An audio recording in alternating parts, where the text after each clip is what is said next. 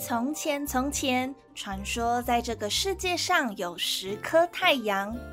每当早晨来临，十颗太阳高高挂在天空上，就让地上的人民热到受不了，植物也几乎热到无法生长。在村子里有一个力大无穷的壮丁，名字叫做后羿。他高大强壮，而且最让其他人感到佩服的。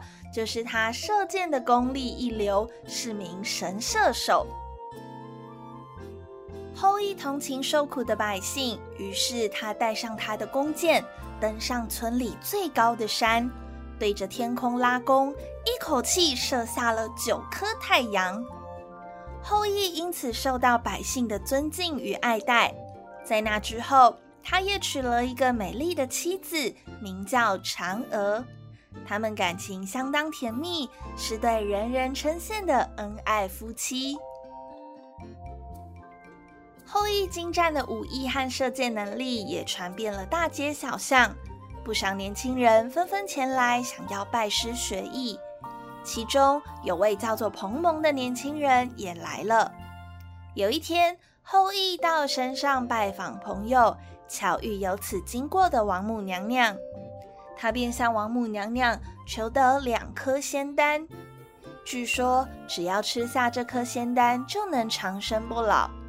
后羿想着有朝一日也要和嫦娥一人吃下一颗仙丹，永远过着幸福的日子。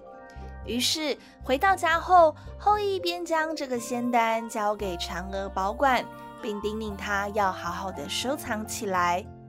没想到，这整段对话都被他的弟子彭蒙给听到了。彭蒙也想要长生不老，于是便开始偷偷计划着要如何偷取这两颗仙丹。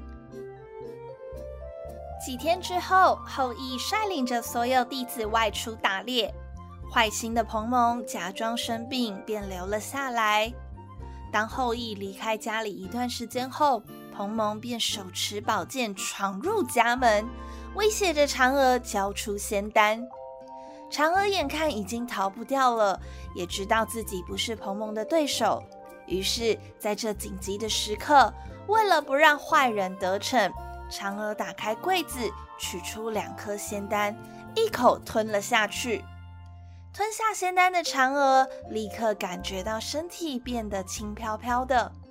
鹏鹏看了吓一大跳，立刻逃出门外，再也没有回来。